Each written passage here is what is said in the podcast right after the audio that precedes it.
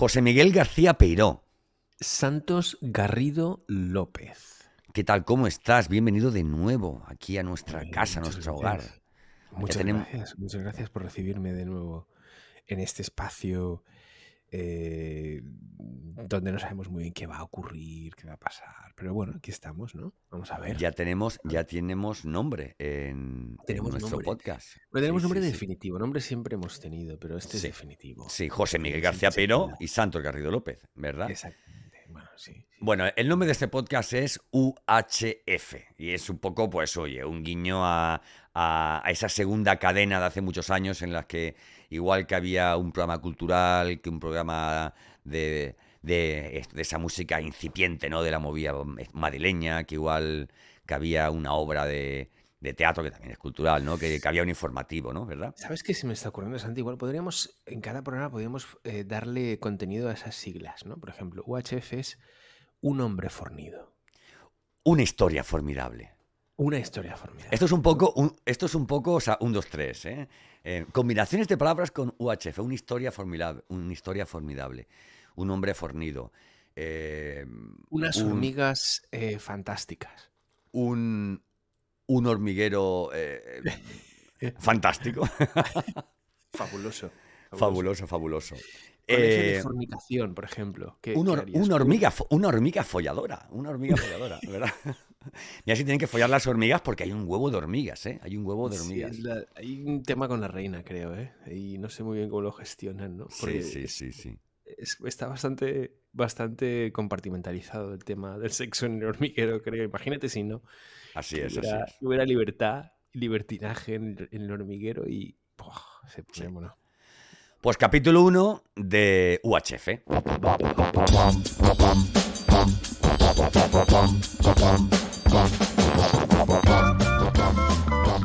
Bueno, José Miguel, tú sabes que yo vengo del fútbol, de ver un ¿Cómo Sevilla ha Betis. eso? ¿Qué ha pasado? Eso ha quedado en tablas, en tablas que se dice. Ha quedado uno a uno.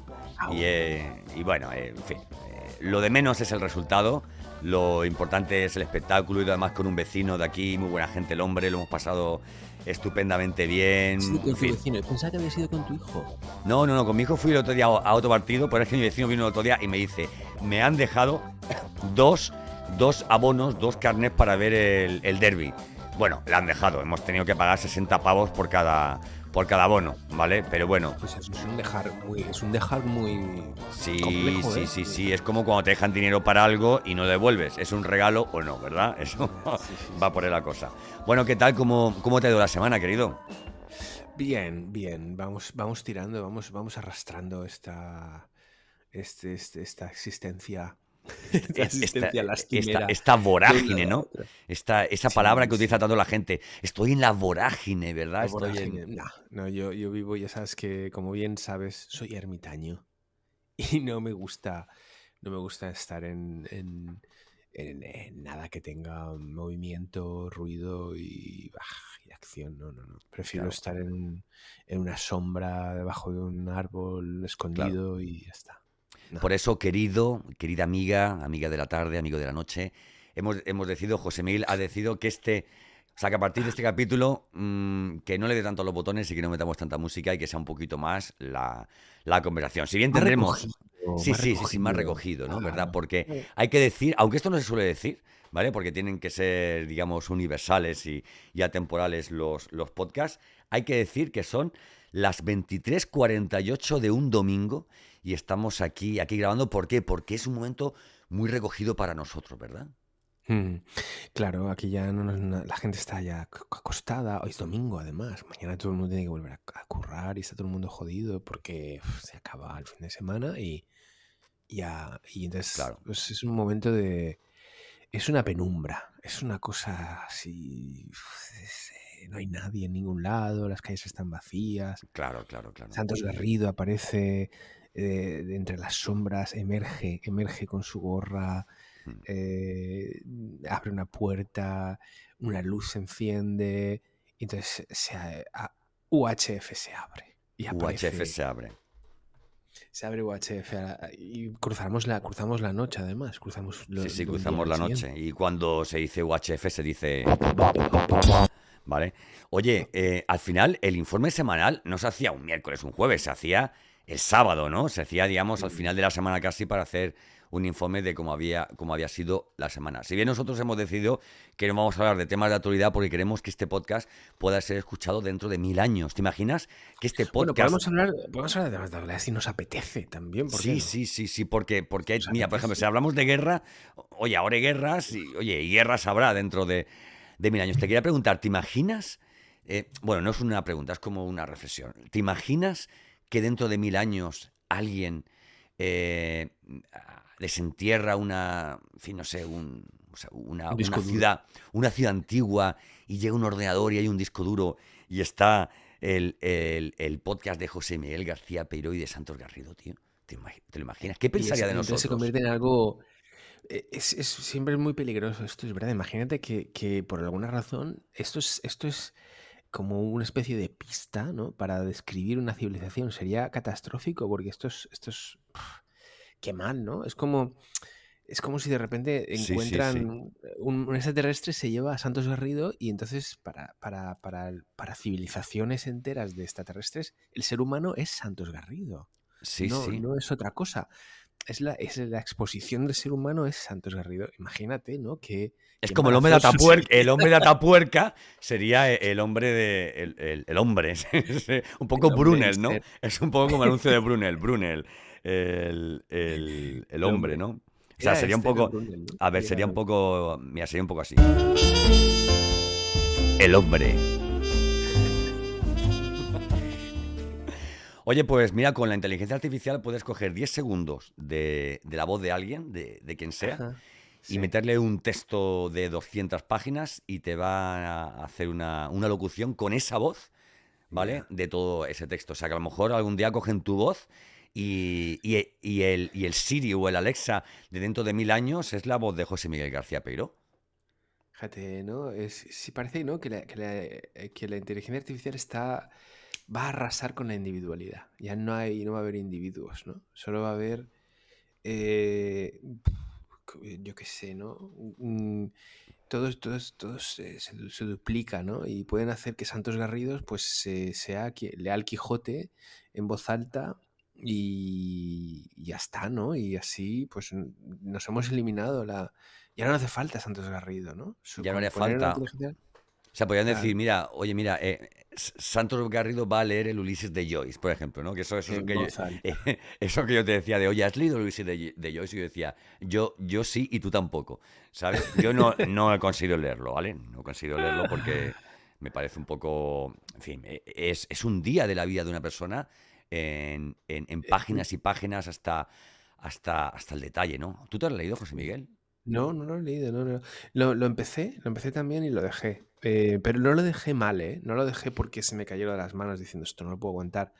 A mí, por ejemplo, la, la, mm, esto que voy a decir, pues es para que me entierren, ¿no? Pero eh, Proust, por ejemplo, me parece insoportable, no lo aguanto, ¿no? Y, y el tiempo, el tiempo perdido, todas estas cosas y, y por el camino de Swam y todo esto, uf, no puedo, no puedo, me parece insoportable, me parece mm, de un narcisismo eh, uf, que, que no, que no, que no, no. Te- Pero no, pero el Ulises no, lo, lo tengo ahí como una de esas cosas pendientes y lo empecé y me pareció bien, pero no continué. Te Porque cuento, lo te cuento un secreto, te cuento un secreto. A ver, que no sabe nadie. a ver, a Mi, ver. mi libro preferido es, es Rayuela de Julio Cortázar. Ajá. Y, y no me lo he acabado de leer. Es que yo creo que es- no, no puedes acabar de leer Rayola nunca, ¿no? Porque tiene mu- muchísimas lecturas No, pero va de más allá, Es va muchos más allá. libros, ¿no? Es un libro que. Sí. Tú sabes que puedes leerlo de, de- de dos formas, como tú sabes, o del 1 al 58 o, o de forma alterna que vas de aquí a aquí y tal, ¿no? No, no lo has Pues terminado porque has dejado trozos sin leer, quieres decir. No, me- no, mira, me pasa... A ver, me gusta tanto el libro, me gusta tantísimo el libro que no quiero acabar de leerlo. No quieres acabarlo, No claro, acabar eso, es- eso pasa, eso pasa ¿Sabes con qué también me pasó esto? Me pasó con una entrevista muy antigua, muy antigua, que le hacen, además tú sabes de qué entrevista te hablo, una entrevista que le hacen a Borges Mm, eh, en, o sea, en la televisión española de- de- del blanco y negro, un señor que hacía entrevistas en un programa de la UHF, precisamente, tío, de la UHF. y que lo tenía, la tengo en, en VHS y ahora tengo un problema. Primero, que es que no tengo un aparato de VHS para verla. Y segundo, que el problema es que yo decía, mm, no encuentro el momento para verla, porque cuando acabe de ver esa entrevista, la habré acabado, ya la habré visto y tengo tanta expectativa. Has visto, fragmentos de esa entrevista? Sí, sí, y he sentido como que he violado un poco mm, la memoria de Borges. Sí, sí, sí, eh, un poco la memoria de Borges porque porque la entiendo, a ver, entiendo que esa entrevista, que es una, una porquería, porque el entrevistador es un, verdadero borde. No es una porquería, no es una porquería porque, porque Borges es un gran conversador. Pero lo que es una porquería es el Joaquín Lorente. ¿Era Joaquín Lorente este hombre? No, no sé, pero seguramente fuera Joaquín eh, Lorente. un saludo. Un abrazo para Joaquín Lorente. Ya está, ya estará enterradísimo este hombre. Un abrazo para Joaquín. Pero un abrazo, no le envíes un abrazo, no se lo merece. Un abrazo para, escúchame, toda persona que ha fallecido eh, ha recorrido un camino, escúchame, ha recorrido un camino que tú y yo todavía no hemos recorrido y que merece todo nuestro respeto. ¿Vale? Un abrazo para Joaquín Lorente. No sé qué decirte. Em, en cualquier caso, yo mm, siento que fue una. Es que es un gran desperdicio, ¿no? De, pero tener a Borges eh, una hora y media y poder hablar con una hora y media y hacerle preguntas de gilipollas, tío, es como decirlo, ¿no, tío? Lorente sería más cercano al, régimen, por ejemplo, y sería el entrevistador oficial del, del, régimen y, sería quien haría eh, esas cosas.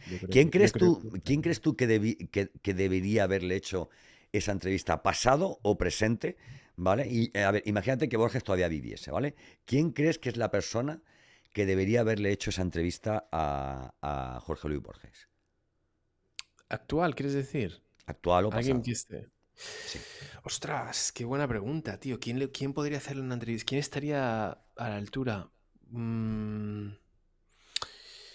Ah, Dicho de otra forma, mira, te lo voy a poner más fácil. Yo creo que Juan José Millas podría hacer una muy buena entrevista a Borges. Pero es que Juan José Millar no es periodista. Entonces, eh, mm, a ver. Bueno, a ver. Perfecto, hubiera sido, hubiera sido estupenda, ¿no? ¿Qué eh, periodista? Eh, decir, ¿qué, periodista? Sí, periodista, ¿no? Cortázar, por ejemplo, hubiera sido también. de hecho, Cortázar fue prologuista, ¿no? De, algún de algún libro de Borges, ¿no? O al revés, o Borges fue prologuista de algún libro de Cortázar, algo así me suena. Pero me refiero más a periodista. Por ejemplo, ¿tú te imaginas a José María García haciéndole una entrevista a Jorge Luis Borges, por ejemplo.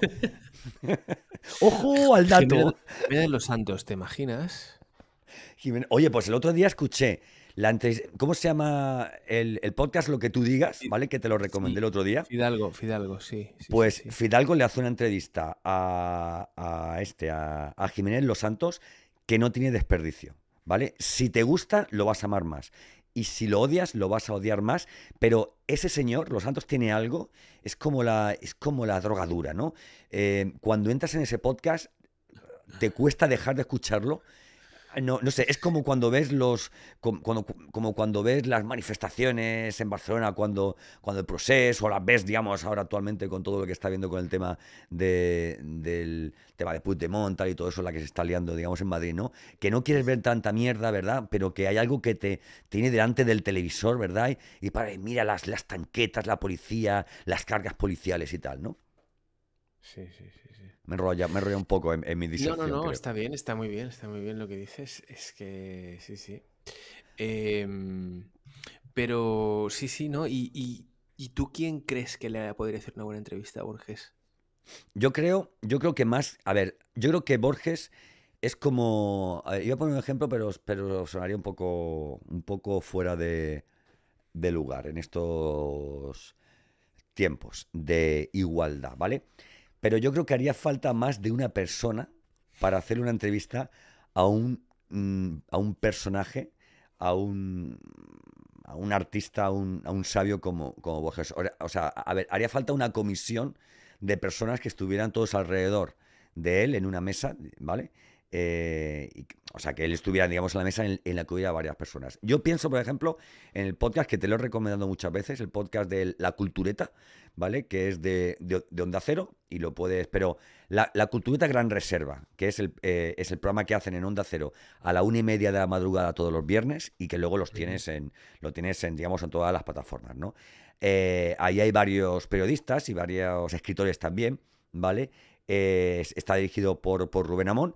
Y, y, es el programa a nivel cultural, digamos general, ¿vale? Un poco que, oye, que igual hablan de cine, que hablan de, de literatura, que igual, igual habla mm, de pintura, el de esta semana hablaba sobre el Prado y tal, y tiene un punto de vista eh, que está muy, en, muy enlazado el de todos ellos, pero también cada uno eh, aporta una parte de forma que cuando acabas de escucharlo, pues muchas veces sobre diferentes temas escuchas diferentes puntos de vista, diferentes, digamos, uno tiene más humor, otro, digamos, es mucho más, más, ¿cómo te diría yo? no Más, eh, más serio, ¿no? Otro es más, en fin. En fin, no sé, creo que una persona solo entrevistando a Jorge Luis Borges sería, vamos, eh, sería nada, o sea, una pena, una pena, ¿vale?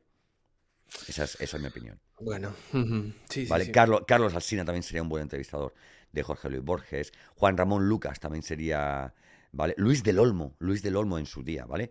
Hubiera sido también un buen, un buen entrevistador. Iñaki Gabilondo, ¿no? Con, los periodistas pasa algo, ¿no te parece? Como con los políticos, ¿no? Que dicen, es que ya no hay políticos como, eh, como los de antes. ¿Y periodistas, tío? ¿Y periodistas, tú crees? Los periodistas tienen, tienen ahí como una especie de, perfil, ¿no? Por ejemplo, el... Eh, Gabilondo, que dices, hostia, es un tío inteligente y un tío capaz, pero es ese tipo de persona que siempre está a la caza de la verdad. Sí, sí, sí. Y tratando de encontrar la verdad. Entonces, mm, mm, yo no lo pondría con Borges, yo pondría a alguien más con más con más sensible a Fernando Sánchez Drago. Eh, hombre, te voy a decir una cosa, ¿eh? Sí, sí, dilo, una, una de las entrevistas que yo he disfrutado más así de, de rebote y sin digital es la que le hizo Drago a Aznar. Y me dirás, ostras, ¿cómo estás diciéndome esto? Y ya sabes que yo, simpatía por Aznar, pues no tengo mucha. Pero tengo que decirte una cosa. Verla hace poco me ha hecho darme cuenta de lo lejos que están eh, los. Eh, de lo lejos que está la talla política de, la, de, lo, que ahora mismo está pues, vivo en el mundo de la política con, con lo que eran pues, políticos de, de, la, de, la, de las pues, de camadas y de generaciones anteriores. Y me sorprende mucho oír a Aznar hablar tanto y tan bien de tantos escritores y de tantos eh, tantas obras que no te imaginas que Aznar pueda ser eh, conocer, conocer muy bien y además disfrutar, ¿no?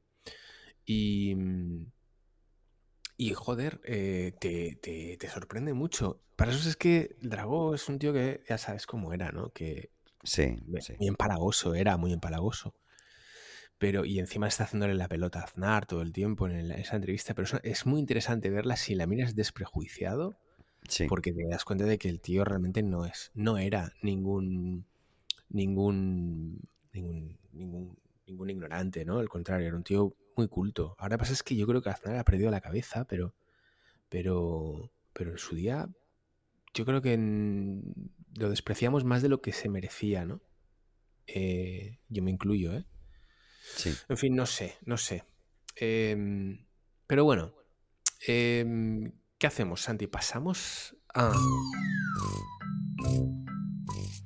Pasamos a... ¿Qué leche es esto, verdad? Qué curioso, ¿no?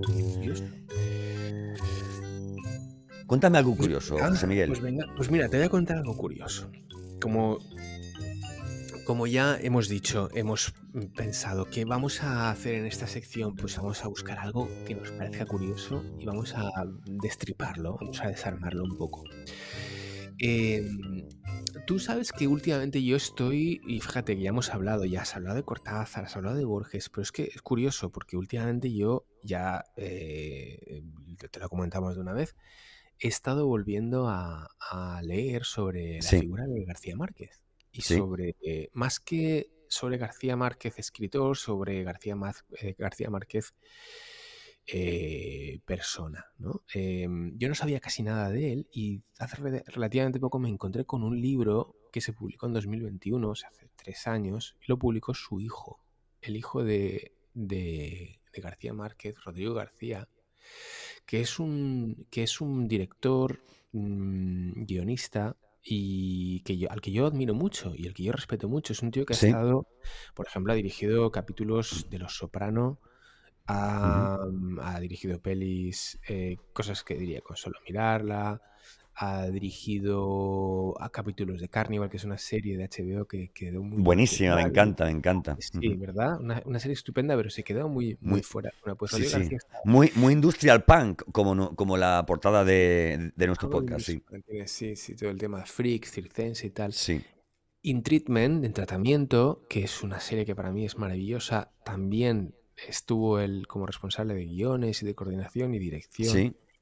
Bueno, pues escribió un librito de unas 100 páginas que se llama, que se llama Mercedes y Gabo, una despedida. Y en ese librito explica lo que pasó cuando, cuando García Márquez, cuando su padre, eh, empieza a enfermar en 2014 y se empieza a percibir que no va a vivir mucho más y que está cerca de, de bueno, por lo menos de una, de una fase delicada de su vida y de una fase final.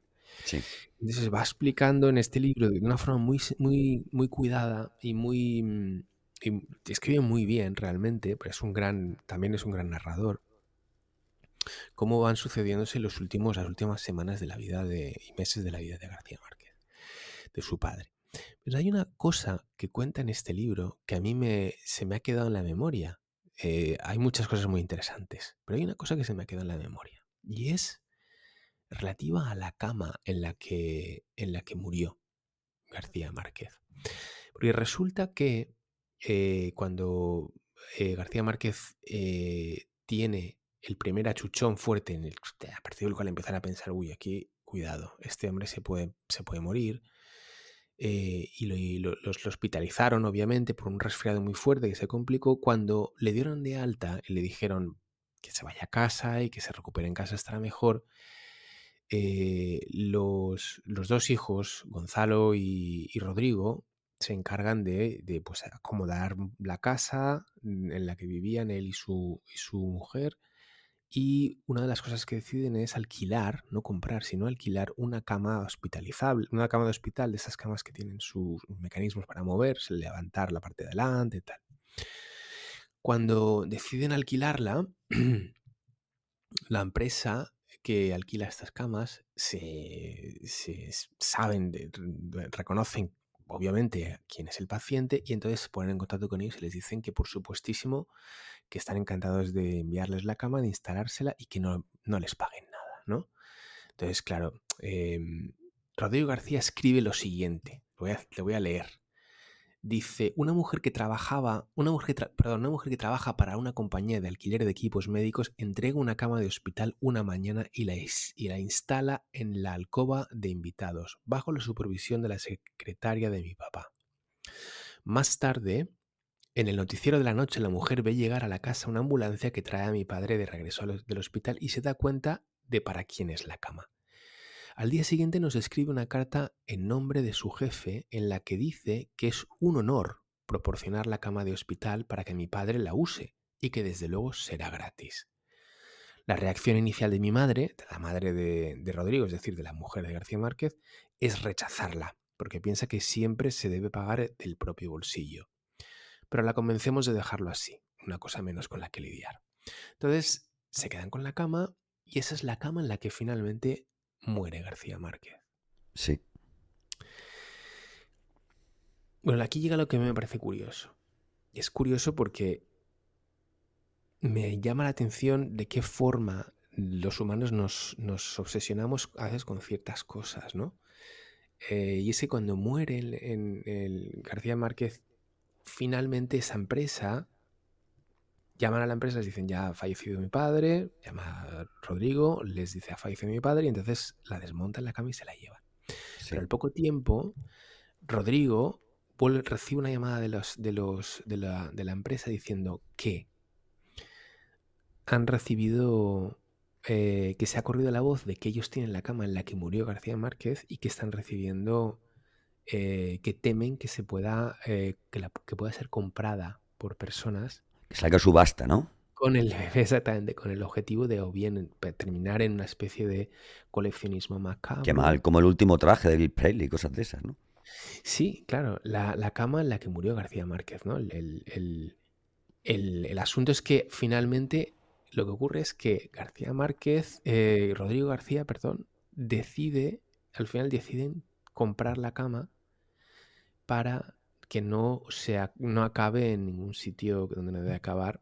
Y finalmente algo que inicialmente no iba a ocurrir, acaba, acaba ocurriendo. Y dice esto, voy a leerte otro fragmento, dice, una tarde la secretaria me llama. Está preocupada porque la empresa de alquiler de equipos médicos, en la empresa de alquiler de equipos médicos, todos saben que mi padre murió en esa cama. Podría terminar en cualquier lado, agrega, como un remate o una macabra reliquia de colección. Decidimos comprar la cama. Por lo pronto se desarma y se guarda hasta que decidamos qué hacer con ella en el garaje de la parte trasera de la casa, donde nadie la pueda ver. No le decimos nada a mi madre porque no le gustaría tenerla cerca. Diría que está allí esperando que ella sea la siguiente. O sea que al final la cama queda desmontada y en un rincón de la casa, ¿no? A mí me llamó la atención esto, ¿no? Y me pareció curioso, porque fíjate, ¿no? O sea, cómo es, cómo, cómo eh, la cama en la que murió García Márquez, ¿te imaginas, Santi, tener, tener esa cama delante? ¿Qué te haría sentir esto? Eh, ¿Cómo se llama el libro? Se llama eh, Mercedes y Gabo, una despedida. Una despedida, vale. ahora te haré un comentario sobre, sobre ese libro. Em, a mí me parece más que curioso, me parece un poco macabro. Macabro. sí, sí, sí, pero, pero. Y me da mucha lástima porque al final es. El, fin, es como que queremos extender ¿no? la memoria eh, y la obra de, un gran artista, incluso después de su muerte. ¿no? Este. Rodrigo García es el, autor del, libro. Y él dice: no, no, no escribí sobre su experiencia con la muerte, eso lo estará escribiendo él ahorita mismo en algún lugar, ¿no? Mm. ¿Vale? Y, y fíjate, si, si la idea que le queda a su hijo en la cabeza es esa, de que, de que hablará sobre su experiencia con la muerte, su padre desde el cielo, y que él no quiere hablar de eso, ¿eh? imagínate para un hijo pensar que se va a prostituir ese elemento final de ese, ese, ese cadalso, ¿no? Ese, ese elemento final de... de es el hecho, es el hecho. Sí, sí, cadalso digo yo, sí, sí, o sea, es el hecho final donde ese alma, si existiera un alma, eh, el último contacto que tuvo ese ser con, con, la vida, ¿no? ¿Verdad? Me parece... ¿Cómo desaparece, no? Claro, claro. El, el lugar, en, es que además es, es eh, no deja de ser un algo ah, la, realidad siempre supera la ficción, ya lo sabemos, ¿no? Pero no deja de ser curioso como hay de repente hay que proteger, hay que proteger la hasta la cama en la que muere tu padre, me parece increíble. Sí, sí, sí. Porque tú lo que piensas, porque tú lo que piensas al final es bueno, te imaginas que esto acaba en manos de alguien eh, que, por las, que por las mañanas va a verlo a, los niños salir del colegio y por las tardes eh, duerme su siesta en la cama en la que murió mi padre tocando las sábanas y masturbándose. ¿Sabes? es súper macabro todo, Lo que, todo lo que puede todo lo que puede. Mira, te voy a hacer un comentario sobre, sobre este libro. Hay, hay, un, hay un dato también curioso que me llamó muchísimo la, la atención y es que dice, el, día que murió en la casa de Ciudad de México, donde se encontraba toda la familia, apareció un pájaro muerto en el sofá. Mm, justo en el sitio donde el escritor colombiano solía sentarse, ¿vale? El día que Úrsula, uno de sus personajes estrella de 100 años de soledad, murió, también un jueves santo, ¿eh? ¿Eh? casualidades, también un jueves santo, unas aves desorientadas se estrellaron contra las paredes de la casa de Macondo y cayeron muertas. O sea, el paralelismo es evidente y, bueno, y, de alguna forma Rodrigo García se moría de ganas de contarlo, ¿no? Bueno, es que hay muchas cosas que son, que son al final lo que ocurre es que tanto Rodrigo García como, como su padre eh, eh, al final ven, ven la vida y ven el mundo. Desde... Ha, sonado un, sonado un sonido ahí, me está dando un poco de miedo. No tendrás tú la cama de. la cama de... Se ha caído algo por aquí, no, no, no. Es verdad, ¿eh? ha habido ahí. No, se ha caído un papel o algo así. Sí, sí, sí, sí, No te asustes, Santi, no te asustes. Además, estoy seguro de que si eh, García Márquez, si el espíritu de García Márquez quiere hacer algo, te hará una broma o te hará algo divertido de risa, porque era un tío muy, muy, era muy bonachón. Sí, pero tú piensas que en, que, en, esas latitudes tienen el Día de los Muertitos y todas esas cosas, mm. ¿verdad? Eh, es increíble en, en, Sudamérica cómo se toman la, la, la muerte, incluso te diría, en, en, en América, ¿no? Cuando alguien muere en Estados Unidos, ¿no? Es algo que vemos en las películas y que se sabe. ¿eh? Tampoco es que sea como las películas que están todos ahí bebiendo, digamos, alcohol y súper felices, ¿no? Pero lo que hacen es una reunión, digamos, para, para, oye, para, no, diría celebrar que ha pasado a mejor vida, ¿no? Sino para hacer precisamente lo que a mí me gustaría que hiciera la gente a la que yo quiero el día que yo no esté, ¿no? Y es que, que se reúnan y, tal. Te voy a contar una anécdota. Estuve en Valencia hace, hace unas semanas en casa de, una prima mía. O sea, ella, ella posiblemente escuche este podcast. ¿eh? Con lo cual, eh, vamos, le va a gustar que cuente la historia. Mi prima, bueno, mi tía, su madre, eh, murió pues aproximadamente hace un mes un mes más o menos, ¿vale? Un mes, unas cinco semanas más o menos. A las dos semanas fui a Valencia porque tenía que ir a unas cosas de, trabajo y hasta el jueves. Y el fin de semana estuvimos con, con ellos, ¿no? Con, con, con, mis primas, con sus maridos y tal. Y, y, salimos por la noche y nos fuimos, oye, a tomarnos unas copas, a bailar, tal y cual. Y yo recuerdo que, que mi hermana me decía desde el Che, pero ¿cómo, cómo os habéis ido de, entre comillas, de fiesta y tal? Eh, o sea, siendo tan reciente la muerte de la tía, digo, porque sus hijas precisamente lo que me decían era que si algo querría su madre era, oye, verla feliz, ¿vale?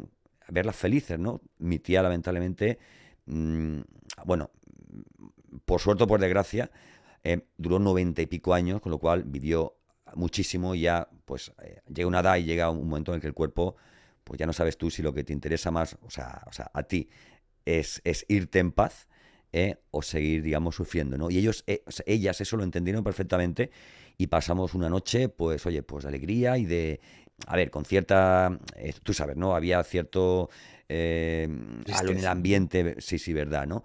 Pero bueno, oye, ¿qué ocurre cuando bebes alcohol? Pues que si estás feliz y estás mucho más feliz, y si estás triste, pues de vez en cuando unos abrazos, ay, prima, tal, y cual y todo eso, ¿verdad? Y luego, por ejemplo, en Sudamérica, pues tienen eso, oye, para ellos el Día de Todos los Santos es un día también muy colorido, muy colorido, con los muertitos, con sus, con sus santos, ¿no? Con tal, ¿eh? el, mismo, el mismo día de de, Halloween, ¿no? ¿Verdad? Que, tanto se está instaurando ahora en, en, Europa, ¿no? Y en, y en, países más occidentales, ¿verdad?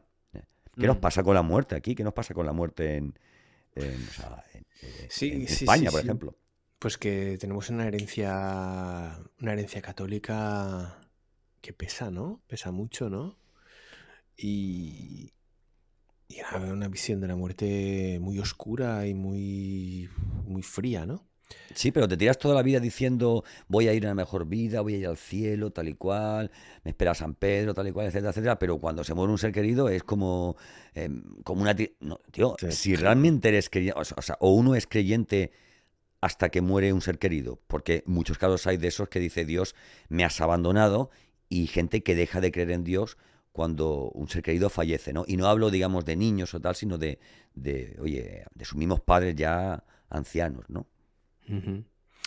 Claro, claro, esas contradicciones, ¿no? De, mm, del sentimiento, ¿no? O sea, de la, lógica, la lógica em, de la liturgia, la lógica de la creencia es que hay una vida mejor y hay un infinito descanso, bla, bla, bla, pero es trágico, ¿no? Em, no sé. Es que el cristianismo yo creo que está muy desconectado de las emociones reales, ¿no? Hay una desconexión. Sí. Pero bueno, es curioso, es curioso, es muy curioso lo que has, lo que has, lo que has contado. bueno, es una, es una, curiosidad, es una cosa que a mí, a mí me llamó la atención porque es lo que menos te esperas que ocurra, ¿no? De repente dices, ostras, hay un, todo una, todo un, todo un duelo y te tienes que acabar encargando de comprar una cama porque si no acabas siendo, ¿no? o sea, que yo ahora que me tendría, si yo ahora que me tendría que preocupar por la herencia de mi padre, pelearme con mis hermanos, estamos aquí todos unidos precisamente para, oye, llama tú por teléfono, tal y cual, oye, haz, hueco en el trastero para la cama, tú, oye, oye, ¿dónde está el tornillo? No, es que este, este es de punta plana, no, hace falta uno de tornillo de estrella, o sea, y dos llaves salen para, para, para desmontar la cama, ¿verdad? Eh, para que al final no descanse en paz, eh, en este caso Gabo, ¿no? Sino los hijos, ¿no? Para que no tengan esa, sensación, ¿no? De... Mm, Mm. Bueno, y, hay, muchas cosas muy, muy curiosas ¿no? en torno a, todo lo que ocurrió después también. Luego parece ser que también cuenta la anécdota, la anécdota de una de que por lo visto un tipo después de que el segundo día o así se presentó un tipo en casa de los García Márquez diciendo que había que era uh, cuánto sentía eh, la muerte de Gabriel, que era amigo, que no sé cuántos, que ellos habían estado, que eh, pero que precisamente les, que tenía un problema para volver a su casa, entonces les, le pidió dinero a Mercedes, la mujer de, García Márquez, le pidió no sé cuántos dólares, dos mil dólares, que se los llevó y al final nunca más se supo, se supo nada de este tipo. Se lió con la, la pasta y no volvió más.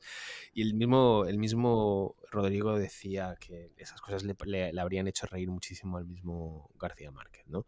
Son, son personajes extraños que aparecieron después y que y que un estafador, ¿no? Que, que, que, aparece y con todo el morro del mundo, pues se le se ventila dos mil dólares y se larga, ¿no? De la casa de García Márquez. Bueno, es curioso. Te felicito, ha sido muy curioso.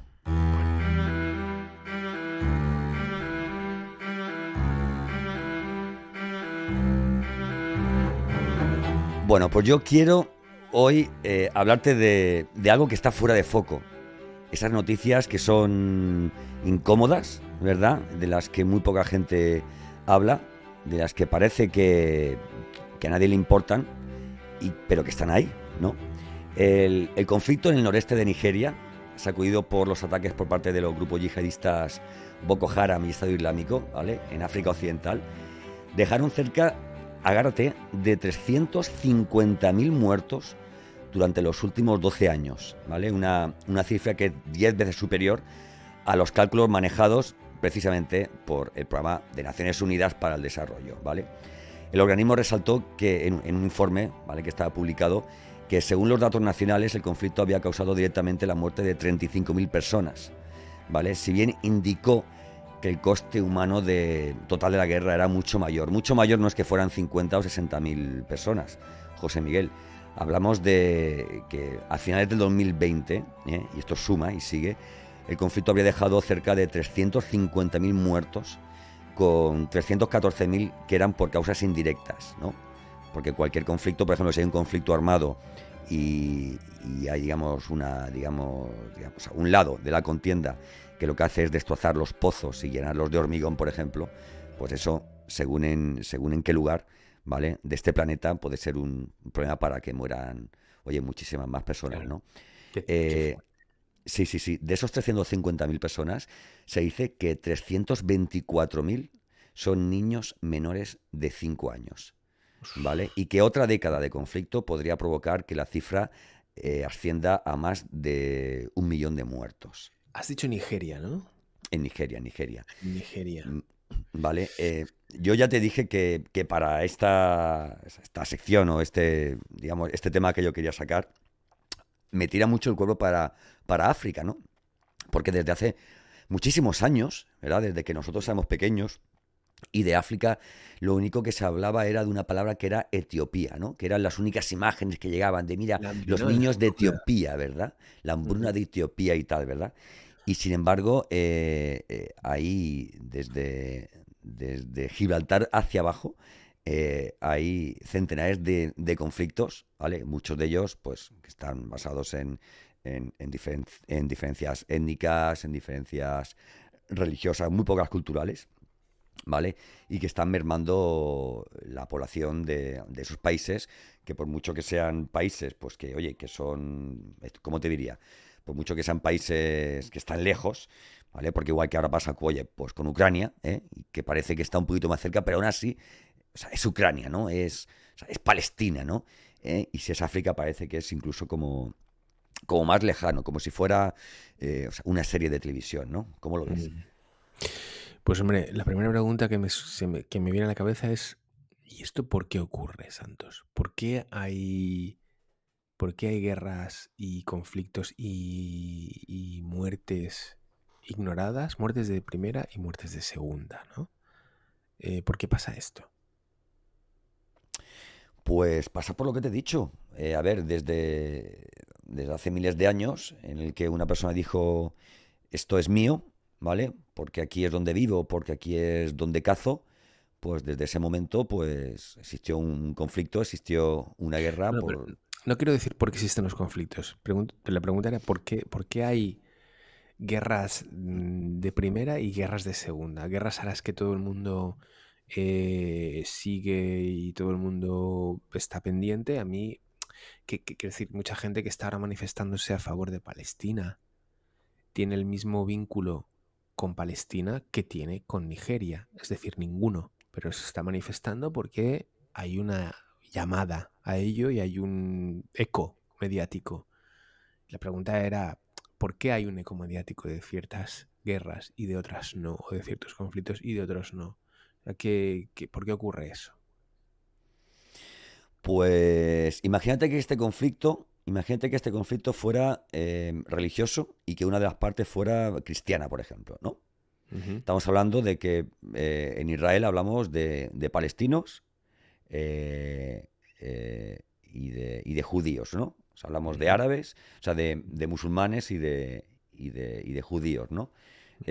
Primero, a ver, es, es mi opinión, ¿no? Primero nos pilla, nos pilla lejos, ¿vale? Geográficamente. Y segundo, parece que culturalmente no tiene que ver mucho con, con nosotros, ¿no? Eh, o sea, parece que hizo falta, eh, la última vez, ¿no? Parece que hizo falta eh, que un señor con bigote in- invadiera nuestro mundo, ¿vale? Dijera lo que era puro, lo que no era puro, quién debe vivir, quién, quién no debía vivir, pero dentro de un entorno geográfico que, que era Europa, ¿no? ¿Vale? Con, hablo de, evidentemente de las invasiones nazis y tal y todo esto, ¿no? Pero esto nos pilla bastante lejos. Sin embargo, mm, o sea, algo que geográficamente también nos tocó, ¿vale? Eh, que fue el todo en el año 91, 92, ¿no? Todo el conflicto que hubo en, en Yugoslavia, eso también, oye, pues de alguna forma pues era Europa, ¿no? ¿Y por qué molestaba? Molestaba porque podía de alguna forma eh, eh, romper el equilibrio, ¿no? Eh, limítrofe, ¿no? Que podía tener, eh, en ese caso, Yugoslavia, ¿no? Con, con- países colindantes, porque al final una guerra en un país lo que supone que es, ¿no? Que, haya mucho, o sea, que haya muchos inmigrantes, ¿no? Que se van al- a los países colindantes, ¿no? Eh, oye, mm, si incluso hablamos de Siria, ¿no? Que no está precisamente, eh, que no está precisamente en, en- en Europa, ¿eh? A nadie le, importó, ¿verdad? Con, cuando, cuando Rusia metió sus zarpas ahí. Pero ojo, querido, otro problema eh, o sea, el problema viene cuando los sirios tienen que entrar en Turquía, que es un país europeo, y que eso, eh, cuidado, ¿eh? ¿Vale? Entonces yo creo que por una parte es una cuestión geográfica, ¿vale? De cercanía, luego es una parte estratégica política, ¿verdad? Que pueda romper un poco con el status quo, ¿no? De una, de una organización, de un, ¿vale? O sea, en este caso de, de la Unión Europea. Y sobre todo también es una cuestión cultural, ¿no? También otra cosa es, oye, bueno, y no hablemos de si tienen petróleo, ¿vale? Pues si tienen petróleo ya vamos donde haga falta ir a, a Irak, a las armas, a esto, ¿vale?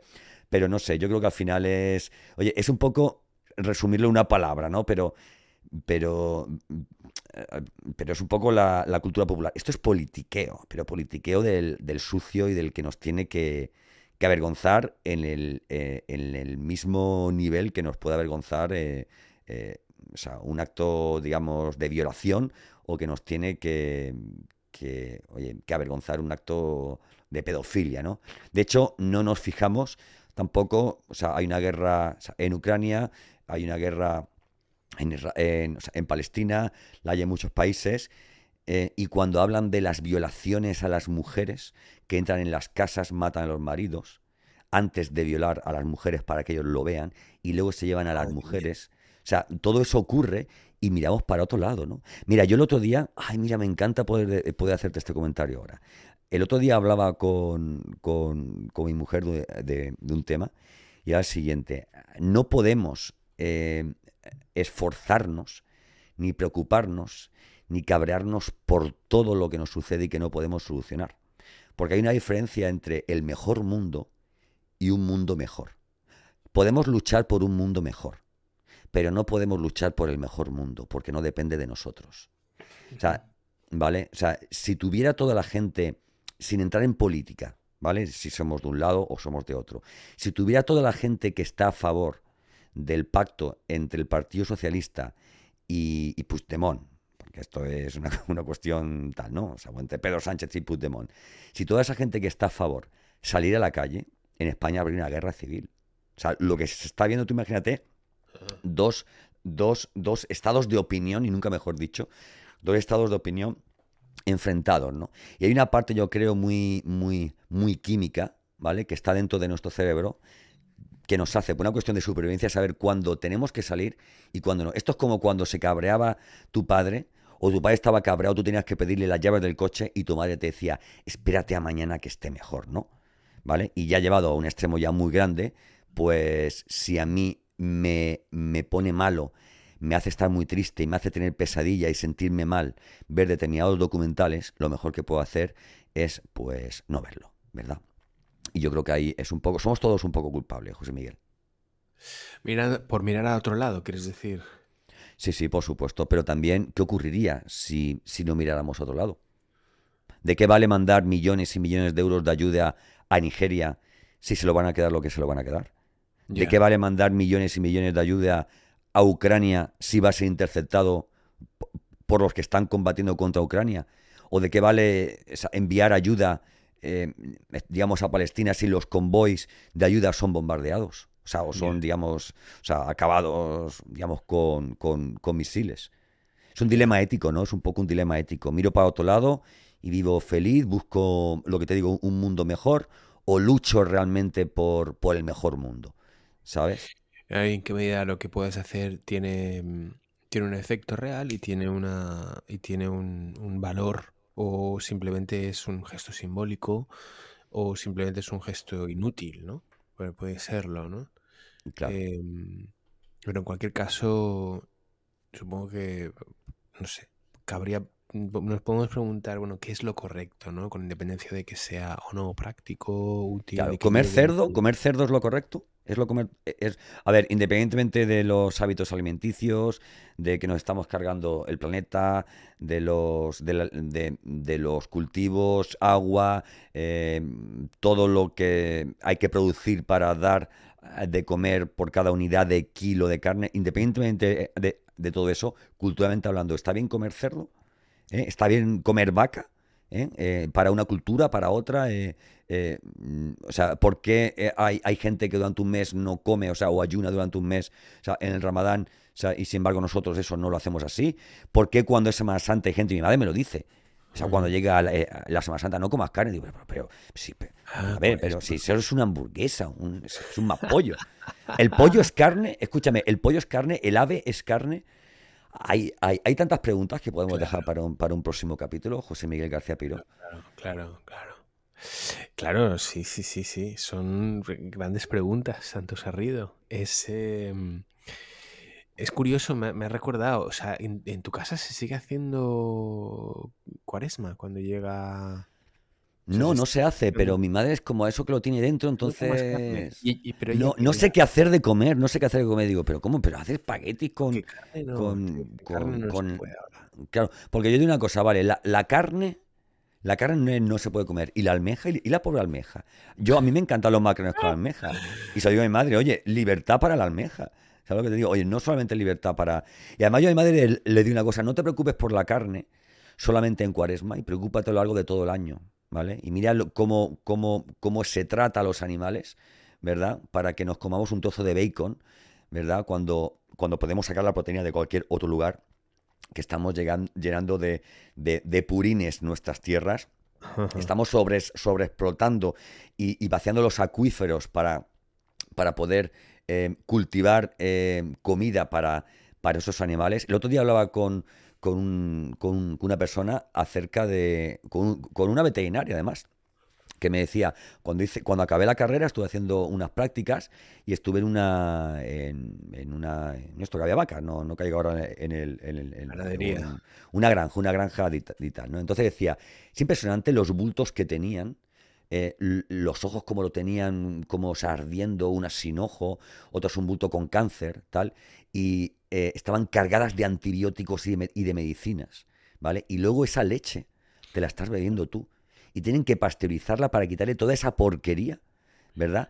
Y más allá de lo que te, eh, de lo que te debes, el tratamiento inhumano que tienen esos animales hasta el día en que se mueren. Es para pensarlo. Y yo de vez en cuando tengo que reconocerlo, que bebo mm, cada vez menos porque bebo mucha horchata, bebo mucha leche de soja, la leche de avellana está impresionante, la leche de arroz y avellana es algo que sin echarle azúcar está dulce, está riquísimo y de vez en cuando cuando dejo el chiquillo en el colegio voy a una cafetería y digo, mira, ponme un colacao, que también tiene mucho azúcar, que de azúcar también podríamos hablar, ¿no? Hay muchos temas de los que podemos hablar, ¿vale? Sí, sí, sí, sí. Bueno, José Miguel, eh, llegamos al minuto 51. No, no creo que sea bueno llegar a la hora, ¿vale? Si quieres una hora más, ¿eh? amigo, amiga de la, de la tarde, de la noche, según cuando nos escuches. Amiga, amiga oyente. Amiga oyente. amiga oyente. ¿Eh? Oye, ¿qué programa? Te, te, voy a hacer una pregunta para, que, para cerrar, para cerrar. Sí. ¿Qué programa de radio para ti ha sido el más importante de tu vida? Es decir, estamos hablando de desde que empezaste a escuchar la radio allá tu más tiempo. Por los años 80, los años 80, protagonistas de Luis del Olmo, sin lugar a dudas. ¿Sí? Sí. ¿Por qué? ¿Por qué? Porque elabora, la... Mm, sí, a ver, como, o sea, ese mismo formato que sigue ahora, con lo cual fue de los, de, de los primeros. Eh, cómo hacía ese hombre entrevistas, cómo rompió con la radio antigua y metía diferentes secciones de, de humor, metía el, el eh, o sea, entrevistas súper interesantes, metía actualidad, metía diferentes colaboradores. Eh, como, que, como te digo, eso también te digo la ventana, pero la, eh, la ventana es de la cadena Ser por la tarde, pero el que presentaba, el que presentaba Sardá, con el señor Ajá. Casamayor. ¿Vale? Ajá. Aquello era también ¿Cómo se llama el programa? ¿El que presentaba Sardá? La ventana, la, la ventana, la ventana, vale, vale. la ventana, la ventana, que no, luego lo cogió no sé, y, y, tal, ¿no? Normalmente en los programas de radio, quien coge los programas de tarde o de noche, eh, luego digamos es como una escuela para ellos y acaban cogiendo el programa de día, ¿no? ¿Vale? De hecho también luego eh, eh, Sardá cogió o sea, el de día, Gemma Nierga cogió también el de día, en, en, en, Onda Cero, por ejemplo, el programa de noche lo tenía Carlos Alsina y luego cogió también el de por, el de por, por las mañanas, ¿verdad? También estaba por, por las tardes, también estaba Juan Ramón mili, Lucas. ¿no? La, la, la, tarde es como sí, una sí, mili, sí, ¿no? sí, sí, la es mili como una mili, es como una mili. ¿Sabes el problema? Que yo ahora veo en los programas de noche y están todos súper politizados, todos súper politizados, ¿vale? Y en una, en una misma emisora, que por la mañana hay un programa un poco más liberal, en el que cuenta con opiniones más de derecha, de izquierda, liberales, tal y cual, ¿vale? Luego en la misma, en, la misma emisora por la noche hay un programa en el que, eh, que en fin, tú sabes, dando caña al gobierno, eh, eh, gobierne quien gobierne, ¿no? Porque al final la, la polémica une. Tú, tú piensas, por ejemplo, si estás cabreado con tu pareja o con, tu, con un familiar o con un amigo, ¿vale? No es lo mismo que le digas, oye, mira qué guay esto, mira, mira lo que he visto, qué divertido.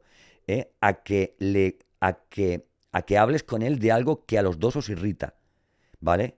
Por ejemplo, llegas a casa ¿eh? y, y, tu mujer está cabra por lo que sea, ¿vale? Porque ha tenido un mal día de trabajo, tal y cual, o porque tú esa mañana, yo qué sé, por cualquier historia, ¿no? Y ahora tú llegas y le dices, wow, he tenido un súper buen día. Eso no, ese no es el camino. Padawan, querido Padawan. El camino es decirle, Qué fuerte lo que me ha pasado en la carretera, tío. Un accidente que ha habido, que he tenido que estar ahí 10 horas parado de verdad. Y al final, cuando he llegado al punto del conflicto, era un accidente y la gente parándose a mirar ahí, por eso iba, iba mal o tal y cual. O mira que fue, oye, ¿te has enterado de lo que ha pasado en, en Cataluña? Que está la gente incendiando los, sí. los, los contenedores. Eso no puede, eso es al final el conflicto cabreo une, ¿verdad? El cabreo une, sí. El cabreo une, el cabreo une, ¿verdad? ¿Cuánta gente, cuánta gente sale a la calle eh, por algo bueno, ¿no? Vamos a hacer una ley, una ley buena, ¿no? La gente sale a la calle cabreada. Claro. claro. Porque, porque, no sale un millón de personas a favor de, de, una ley, digamos, de bienestar animal. No, tienen que salir, ¿eh? Tienen que salir cuando, cuando, o sea, mal, porque tal, porque los cerdos tienen, tienen su dignidad, o porque los perros tal y cual, esto y lo otro, ¿no? Eh, en fin, no sé, el cabreo une, porque es que yo creo que, que hace falta estar cabreado, ¿vale? Para unirte con, con, con alguien, ¿no? El cabreo tiene una cosa y es que es, en, en, todo cabreo hay siempre un enemigo, un enemigo. Claro, hay un, común, hay común. Un, claro. Entonces no hay nada más, más reconciliador que, que un enemigo común. Y y por Claro. eso se usa y por eso se abusa tanto de los enemigos. Al final hay, hay enemigos en todas partes y, eh, bueno, no tienes más que encender la tele y ver la cantidad de enemigos que aparecen ahí. Si no son delincuentes, son violadores, si no son violadores, son estafadores, si no son políticos que se llaman enemigos unos a otros. Eso es una cosa que a mí me molesta mucho, Santi. Hoy, hoy me ha pasado en el fútbol. O sea, en el fútbol hoy estaba yo sentado al lado de gente que yo a determinada hora de la noche y según qué calle yo, yo, yo cruzaría la acera. Ah, pero, pero teníamos un enemigo, entre comillas, común, ¿no? Que era el rival, no el otro equipo, que tal. Y el tío me miraba con una cara tremenda, estaban, o sea, estaban ahí además, vamos, estaban ahí consumi eh, diciéndolo, diciéndolo bien, consumiendo, estaban consumiendo al lo mío diciendo, por Dios, por Dios y por Dios, que yo tenga que aguantar esto. Y de pronto el tío me, me toca el hombro y yo pensando, así pensando muy rápidamente, hostia, a ver qué me dice el pavo esta hora, eh", y me dice, es que no tenemos portero, ¿eh? Qué malo el portero, ¿verdad? Y entonces yo le digo, Malis, si jugáramos sin portero, igual ganábamos, tal. Sí, sí, sí. Y el tío se ha reído y me ha dado, y me ha dado pipas. Y cuando ha abierto el bocata, me ha dado un trozo del pico de su bocata. Igual mañana me ve por la calle y me roba, ¿sabes? No, no, no, no, no pero el enemigo une. Por eso hay guerras, ¿no? Por eso hay guerras, porque el enemigo al final eh, une porque no hay nada mejor para que se una la gente, ¿vale? Que tener un enemigo común, aunque te, aunque te inventes el conflicto o te inventes la. Esto es, peligrosísimo, claro, es peligrosísimo porque despista mucho y nula mucho el criterio y el juicio. Claro. Y al final la gente hace gilipolleces porque considera que tiene un enemigo en donde no lo tiene. Y que, ¿cómo, cómo además los auténticos y verdaderos enemigos. Eh, ¿cómo los invisibilizas? ¿Cómo los haces desaparecer? Pues con un enemigo más grande, con un enemigo más feo, y ya está. Claro. Entonces es, terrible porque, porque realmente perdemos la, la... Se pierde con mucha facilidad el criterio y la capacidad de entender que, hostia, que el problema no está aquí, el problema está en otro lugar, que... Pero a veces, tío, ¿sabes qué pasa? Aunque tengas un enemigo más grande, utilizas muchas veces ese enemigo más grande para ir contra tu microenemigo, ¿vale? La isla de Perejil porque es que Marruecos tal y cual, y en vez de unirse todos ahí para, para, para plantar la, la bandera, cosa más ridícula, tal, mm, que si la planto yo, mira qué ridículo has puesto la bandera. que, si la planta otro, que es un facha que ha puesto la. Sí, sí, sí, la isla de Perejil. Tío. el nombre es ridículo, tío. Es que es de pantomima, ¿eh? Menuda historia. Sí, sí, pero es que los sitios, los sitios más estratégicos, ¿vale? Son, eh, son, son nombres ridículos, ¿no? Perejil, Melilla. Melilla, tío. O sea, algo tan estratégico y tan importante para España no podía esto llamarse Melota en vez de Melilla, tío. ¿Verdad? Mira cómo los ingleses sí que saben. Gibraltar. ¿Eh? Gibraltar. Es como, eh, ¿sabes? Como... Gigante, gigante. Sí, sí, Gibraltar. Yo me imagino, mira, creo que deberían desmontar la Cruz de los Caídos y ponerla en, la línea, no, no, en la línea de la Concepción, enfrente para decir, mirad, vosotros tenéis Gibraltar y nosotros tenemos el monumento de los caídos, ¿sabes? Para que veáis a lo que podemos llegar, ¿verdad? Qué fuerte, qué fuerte. Bueno, José Miguel García Piró, nos vamos a ir. Eh, que nos vamos a ir en el minuto, en el Minuto 60. ¿Eh? Mira, mira, estamos, sí, sí. Bueno, lo que pasa es que, claro, como hemos empezado un poquito, posiblemente estemos en el 57 o así, porque estamos, haz las pruebas, haz las pruebas, haz esto, hazlo otro y tal, ¿verdad? Bueno, oye, a mí me ha gustado este capítulo más que el anterior. Ya veremos la gente que nos pueda escuchar lo, que les parece, ¿no? Nos hemos reído menos, creo, ¿eh? Nos hemos reído menos. O yo por lo menos siento que me he reído. Nos hemos puesto más serios. Igual no tendríamos que ser tan serios, ¿no? No, hay que garridificar un poco esto, tío, como tú dices. Tío, hay que garridificarlo un poco. Hay que, hay que alquimizarlo, eh, ah, alquimizarlo un poco. Alquimizarlo. Me gusta, me gusta eso de Santos Garrido el alquimista, José Miguel García el ermitaño. Me gusta, me gusta. Eh, ¿Qué puede salir de la unión de un alquimista y un ermitaño? Nada bueno. ¿Verdad?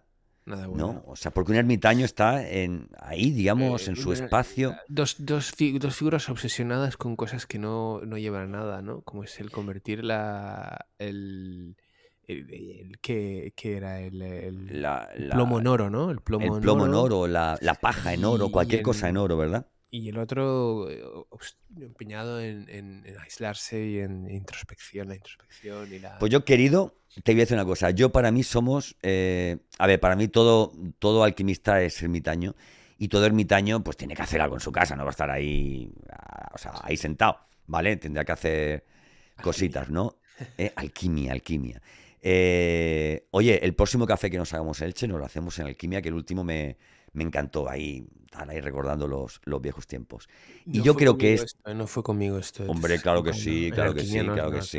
Nos damos un café Sí, en sí, sí, yo, sí, no. sí, sí, que me estaba yo Ah, fumando, claro, sí, que me estaba fumando un cigarro y me dijiste, escóndelo que viene la policía, ¿te acuerdas? Es verdad, es verdad, es verdad. Tienes razón, sí, sí, sí. Me había Sí, olvidado. sí, sí, en Alquimia. en. Pues yo creo que somos un poco alquimistas los dos, porque para mí, ¿eh? esto es un poco cremita, ¿ves? Vaselina para acabar.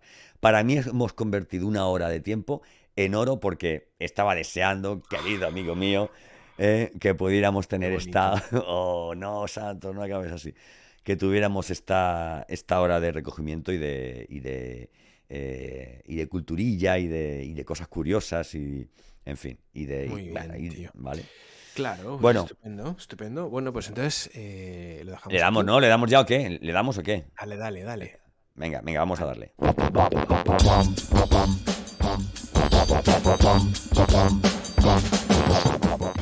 José Miguel García Piró, Santos Garrido López. hasta la semana que viene. Espero que hagas muchas cosas, eh, tengas muchas vivencias para que tengas mucho material. Igualmente, Santos, un abrazo. Un fuerte abrazo, querido. Ha sido un placer. Y a vosotros que nos escucháis y que habéis llegado hasta este punto del episodio, muchísimas gracias. Y nada, hablarles de UHF a vuestros amigos, a vuestras amigas, a vuestros familiares, eh, a esa gente que odiáis. Si no os parece, si no os ha parecido bien el podcast, decir, oye, hay un podcast que te recomiendo, ¿vale? Que no deje a nadie indiferente. Fuerte abrazo.